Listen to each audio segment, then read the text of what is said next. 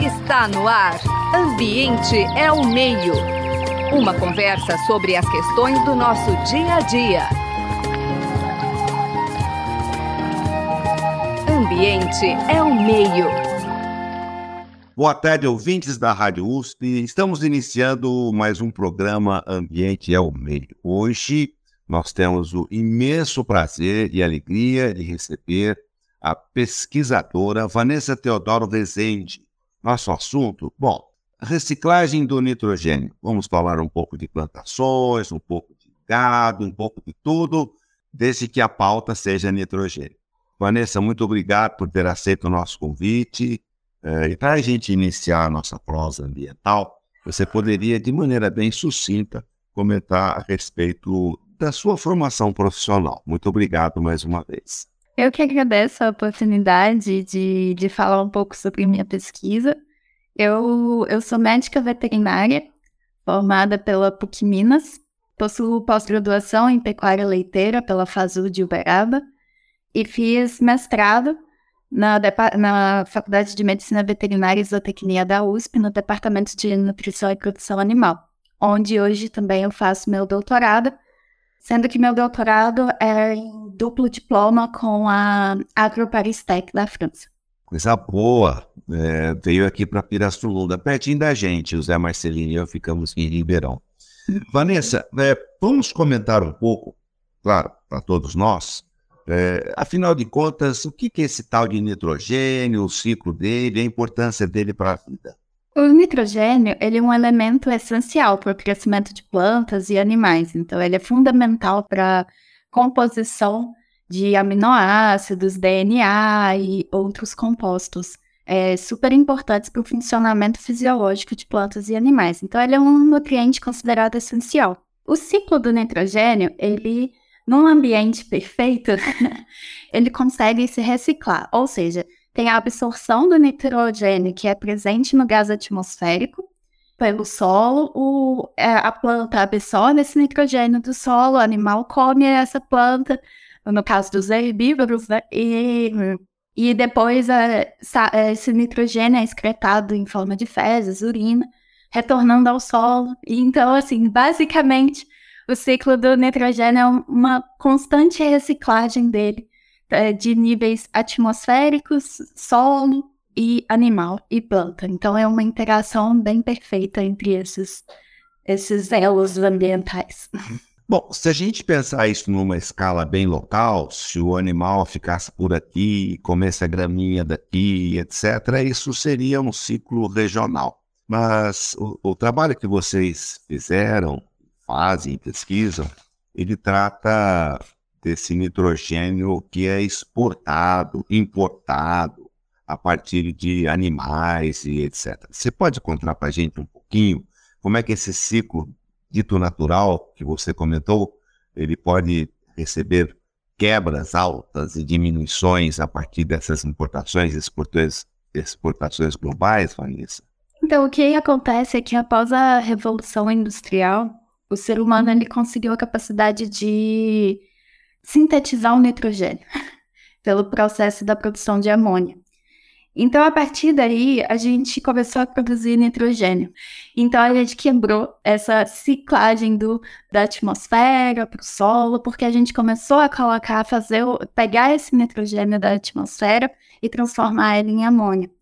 E também os derivados de petróleo também podem ser outra fonte de produção de, de nitrogênio. Então a gente começou a influenciar o ciclo colocando muito nitrogênio do que a gente chama de nitrogênio reativo. O que, que seria esse nitrogênio reativo? São todas as formas de nitrogênio que não são as formas da atmosfera. Porque a gente sabe que a atmosfera da Terra é composta de nitrogênio, oxigênio, carbono, e o nitrogênio é o mais abundante dos gases na atmosfera, na forma dele N2. E essa forma, ela, é, ela não causa nenhum problema. O problema é a gente tirar essa forma que é considerável estável quimicamente e fazendo óxidos é, como nitrato, amônia e outros óxidos de nitrogênio que são reativos. E, e a partir daí, eles podem se acumular e transformando, se ligando com outras moléculas, causando os impactos ambientais. Então, tudo começou na Revolução Industrial. e com a globalização, cada vez mais os países foram se especializando em coisas. Por exemplo, o Brasil ele é um exponente na produção de insumos é, de, de alimentos. Então, a gente produz soja, milho, trigo, boi, é, frango. Então, isso é, fez com que o Brasil se especializasse muito nessa, nessa parte e os outros países ficaram com outras coisas, alguns países tecnologia. Então, essa globalização, o que, que aconteceu? O ciclo do nitrogênio hoje ele é desconexo. Igual eu falei que tinha toda uma reciclagem, Hoje ele pega a economia de uma forma linear, igual a todas as economias do planeta são lineares, o do nitrogênio também é. Então, se a gente for transformar tudo em nitrogênio, que foi o que a gente fez no estudo, a gente vê que ele é linear. Ou seja, o nitrogênio que a gente coloca aqui no Brasil, ele vai se transformando até chegar em alguém que vai consumi-lo que não está no Brasil. E aí, o que essas pessoas produzem de dejetos, produzem de é, resíduos não voltam para onde começou o ciclo. E isso que causa o desbalanceamento do, do nitrogênio. Vanessa, nós temos um potencial impacto ambiental descrito por você até muito grande. Né? Nós conversamos já a respeito dos impactos determinados, a respeito das bordas dessa questão ambiental. Você não pode explorar para a gente um pouquinho é, a respeito desses principais impactos, tem a acidificação, que fenômeno é esse, que consequências que traz, por favor? Então, o problema ambiental do nitrogênio, ele já é bem descrito né, na literatura científica. Como a gente estava comentando anteriormente, ele, dentre as nove fronteiras possíveis de sobrevivência do ser humano, ele está ele tá entre essas nove Fronteiras, o que significa isso? Ele é um elemento capaz de influenciar a sobrevivência do ser humano na, no planeta Terra. Por essa capacidade dele se reagir e dele se interagir com os outros oito, as, outro, as outras oito fronteiras, né? Então, os efeitos do nitrogênio são muito vistos no, na água e no solo. No solo, ele causa poluição por excesso, principalmente de nitrato. Então, isso altera a microbiota do solo, altera é, os padrões de sobrevivência de espécies no solo. Isso é a principal é, ação do excesso de nitrogênio no solo. Além disso, tem efeitos na água que o excesso de nitrogênio ele pode, ser, ele pode ser lixiviado e aí chegar a águas superficiais e profundas, causando a eutrofização, que é o que? O, o, excesso de nutrientes na água, ele, ele tira a capacidade, ele se liga com o oxigênio dessa água. Então a água fica sem oxigênio. E aí isso, isso mata um rio, isso mata um oceano. Então hoje já nós tem até um mapa do mundo com as chamadas dead zones, né, zonas mortas de oceanos. Então assim, e está distribuído em todo o planeta. Não é uma coisa assim, ah, é só um problema na Europa ou é só um problema em países desenvolvidos. Não. Nós temos zonas mortas por excesso de nutrientes, principalmente oriundos de, da agricultura e da pecuária, no, em, em, contaminando mares e rios no mundo inteiro. Além disso, a gente tem o problema do excesso de é, nitrogênio reativo no ar. Então, ele é um, ele é um potencial, é, o gás do o NO2, né, o óxido nitroso, ele é um gás com potencial de efeito estufa. E ele tem potencial de efeito estufa 298 vezes maior do que o CO2. Então, ele tem um, pouquinhas moléculas de, de nitrogênio conseguem fazer um estrago 298 vezes maiores do que o dióxido de carbono, que é amplamente difundido aí por ser o vilão do, do, dos, dos gases de efeito estufa. Mas a gente também tem o nitrogênio, que é também muito prejudicial. e então, isso, assim, basicamente são esses as, as principais é, efeitos ambientais do, do nitrogênio no, no planeta Terra. É, são muitas. Você destaca as principais, sem dúvida. Eu apenas queria lembrar os nossos ouvintes que ficamos muito em Ribeirão Preto, que tem o afloramento do aquífero Guarani, etc. E, essa, e esse nitrogênio no aquífero, ele vai ter um acúmulo de nitrato, que torna a água não suscetível a ser aproveitada para o abastecimento humano por conta do nitrato, que traz uma série de problemas de saúde, etc. Portanto, o que a Vanessa coloca, muita propriedade, se aplica muito ao aquífero Guarani. Vanessa, vamos falar um pouquinho dessa situação atual do plantio brasileiro de soja, do gado, eh, e essa comunicação entre Brasil e Europa, então o quadro que lá está hoje, o quadro brasileiro, um pouco sobre isso. Na Europa, hoje, o nitrogênio é um problema muito sério. Tem alguns estudos, assim, não são muito recentes, são de 2011, mas que eles colocam é, que a União Europeia ela gasta em torno de 70 bilhões a dos 320 bilhões com é, poluição de, por nitrogênio. Então, isso custa muito caro para a Europa, porque atualmente lá já é um problema muito sério. Eles já têm muita água, muito rio, muita, muita, muito solo contaminado. Por exemplo, um exemplo assim que eu gosto muito de dar é da Holanda. A Holanda tá para passar uma lei de reduzir o rebanho animal. Então, rebanho animal a gente entende todos os animais de produção, não só bovinos, então bovinos, aves, suínos, ovelhas e reduzir pela metade esse rebanho deles lá, porque eles não têm mais o que fazer com o excesso de amônia produzido no país. Então, assim, eles já chegaram numa medida extremamente drástica, que é reduzir por metade da, da população animal do país. Então, assim, eles têm um problema seríssimo com, com nitrogênio. E no outro lado, o Brasil aqui, o nosso, o, no, o nosso país é deficitário no nitrogênio, se você for pensar. É, as nossas culturas necessitam muito de nitrogênio, o nosso solo ele é pobre em nitrogênio na maioria do, do país, assim, exceto algumas regiões. Então, é, isso faz com que o produtor agrícola brasileiro, ele, ou até também pecuária, né, quando você pensa, por exemplo, em bovinos a pasto, ele tem que colocar um aporte de nitro, nitrogênio na cultura para poder suprir essa, essa produção, né, da, da gramínea ou da, ou da planta.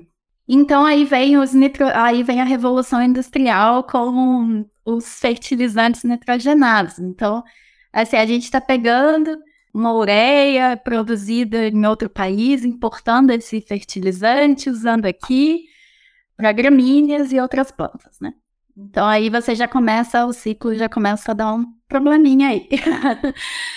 a reciclagem aqui no Brasil de nutrientes é muito baixa. Então, assim, o uso de esterco, ou até mesmo esgoto, outros resíduos, né, de resíduos agroindustriais. É muito baixa a taxa de reciclagem disso para a lavoura. Muito pela característica do nosso sistema de saneamento, muito pela, também pelas dificuldades de alguns tipos de resíduo em serem reaproveitados, mas há potencial de, de, de melhoria nisso. E outro aspecto é a, aí entra a soja. A, aí você fala assim, ah, mas a soja ela fixa nitrogênio do ar, a gente não precisa colocar adubo na soja. Mas o que que acontece? Hoje a gente é um dos maiores produtores de soja do mundo. A gente tem muita soja por metro quadrado. E a cada vez mais a gente está desenvolvendo cultivares e tecnologias para aumentar essa fixação. Mas até que ponto essa fixação influencia aqui no ambiente brasileiro? Se você, for, se você for ver lá no trabalho, a parte brasileira, a, a percentual de perdas aqui, ela é pequena a nível da cultura. Se você for pensar, ah, a soja em si. O problema não é a planta soja. O problema é a cadeia industrial da soja. Por quê? As perdas de trans, durante o transporte, durante o armazenamento, são tudo nitrogênio que a gente está jogando aí para o ambiente. Um caminhão numa estrada esburacada, um porto com uma fila quilométrica. Todos esses problemas, eles desperdiçam muita soja. E é em quantidade do que a gente produz. Então, assim, quanto mais você produz, mais você desperdiça. então, é, isso é um potencial muito que a gente viu no nosso estudo que era muito significativo em toda a cadeia do Brasil. Então, os aspectos logísticos e de transportes. O que, que acontece? A soja é produzida no centro-oeste e, e, ela vai ser embarcada para exportação em portos no, na região sudeste ou na região nordeste, dependendo ali de onde foi produzida. E a distância rodoviária é muito grande.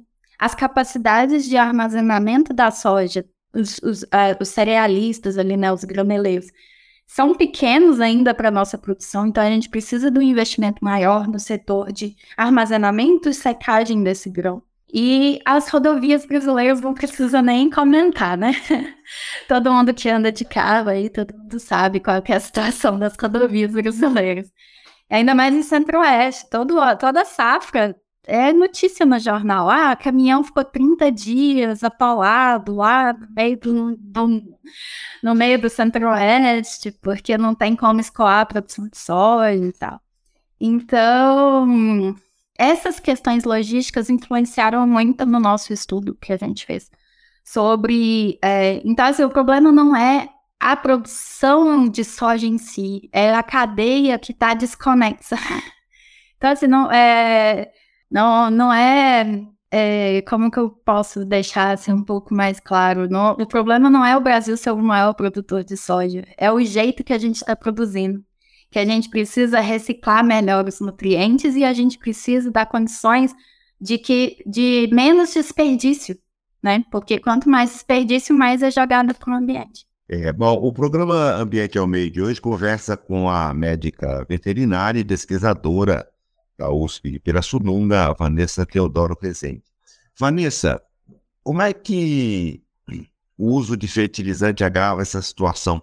Mas antes dessa pergunta, gostaria que você inserisse a questão do fertilizante, etc., um pouco explicando para nós sobre a metodologia de pesquisa, sem extensão, sem muita. Mas enfim, para a gente poder entender como é que vocês chegaram nos resultados que chegaram, com essa confusão toda de ciclo que você nos, nos, nos ponderou. O fertilizante não vai ser um problema, o fertilizante nitrogenado, né? Que foi o alvo do nosso estudo. A gente não estudou outros nutrientes, como fósforo, potássio. Então, no caso do nitrogênio, a soja brasileira não, não depende muito de nitrogênio pela fixação natural, né? Então, o fertilizante nitrogenado, ele é mais em outras fases da cadeia, né? Por exemplo, para alimentação animal, uma pastagem, ou para a produção do milho, por exemplo, uma safrinha subsequente à soja, né? No nosso estudo, a gente quantificou os fluxos né, de nitrogênio em todas as fases da cadeia. Então, desde a produção, como ela é armazenada, depois na transformação para o farelo de soja, que é o principal subproduto aí de alimentação animal hoje.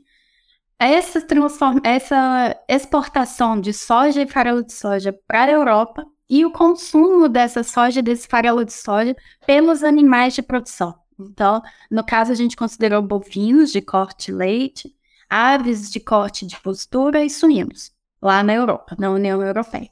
E para isso, a gente seguiu uma lei, né, bem conhecida, assim, né, a gente aprende no, na escola, que é a lei de conservação de raças, do Lavoisier. Então, nada se perde, nada se cria, tudo se transforma.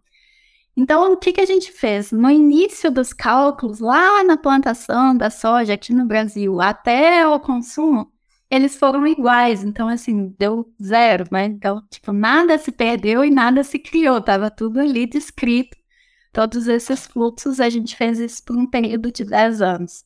E aí, com isso, a gente conseguiu traçar onde eram os principais gargalos do sistema. Onde se desperdiçava mais, onde tem potencial de reciclagem, onde tem potencial de a gente melhorar o, o sistema de produção de alimentos a um nível global. É isso que a gente tentou fazer. Excelente, muito bem explicado. Agora, veja só, é, se você mencionou, e você mencionou, que a Europa já estão com um problema sério de nitrogênio, muito em função de amônia e tal, e comentou que o Brasil ainda se encontra numa situação mais, mais tranquila, por assim dizer, em função de uma série de circunstâncias. Porém, o trabalho indica, ainda assim, algumas medidas a serem tomadas para que a gente possa evitar chegar na situação de periclitante, né?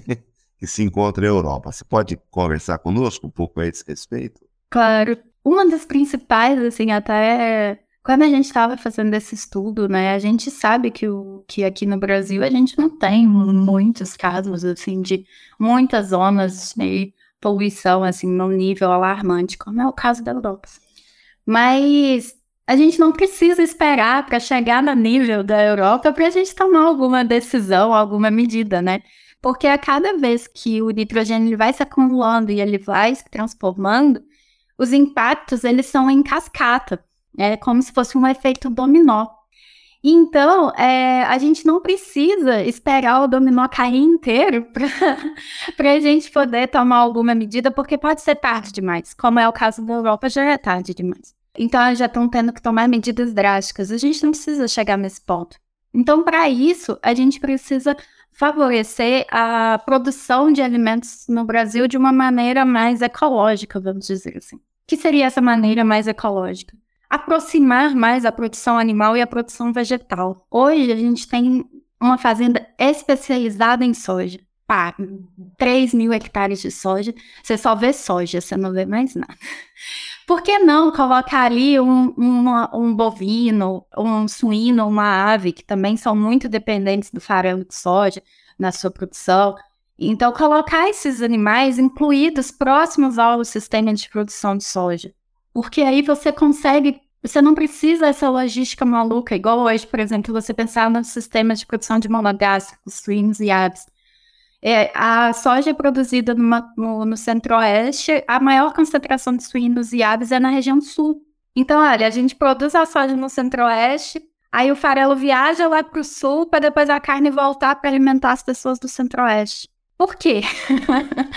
Entendeu? Então, assim, a gente pode unir mais as. Uh, por que, que o, o centro-oeste tem clima, tem condições de, de, de ter produção animal lá também? Então, eles já têm bastante bovinos, mas pode ter mais produções e essas produções dentro de uma mesma fazenda, colocar um sistema que aí a, a reciclagem acontece melhor pela proximidade dos nutrientes, eles estarem ali próximos. Né? Então, eu acho que a primeira, a, eu, a primeira mensagem assim, da nossa pesquisa é essa, que a gente precisa colocar as coisas mais próximas. O consumidor, o, o animal e o vegetal. Então, a nível de Brasil isso é possível, a nível de exportação talvez não seja, porque a Europa tem é, uma densidade populacional muito grande e não, não tem área disponível igual a gente tem aqui no Brasil, né? Que nós temos área disponível para produção, para pessoas viverem e todo mundo vive em, harmonia, né? Mas, além disso, outras questões também, como desenvolvimento de sistemas agroecológicos, é, sistemas de produção que são ditos alternativos, mas que são necessários, não são mais alternativos, né? Eles são, são necessários para essa, é, essa circularidade né, da, do nutriente. Perfeito. Ou seja, é, o que era alternativo hoje é necessário. Essa integração na produção, integração ecossistêmica agricultura, área ambiental. E toda vez que você concentra muito, como é o sul, que concentra muito, produção de amônia, etc., acende um sinalzinho amarelo. Cuidado que isso pode ser problema. No fundo é essa. A capacidade de suporte do meio está entrando com tudo nesse processo agrícola, né, Vanessa? Tudo bem. Vanessa, infelizmente nosso tempo se esgotou. Nossa prosa importante a respeito das questões de nitrogênio.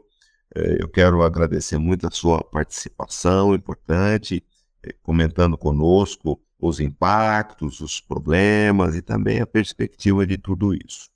O programa é editado e trabalhado pelo nosso caro amigo Gabriel Soares, a quem a gente agradece. Também tem a participação da Luana Oliva e da Bia Pavan. Zé Marcelino e eu, Marcelo Pereira, mais uma vez agradecemos a sua participação. Vanessa, muito obrigado mais uma vez.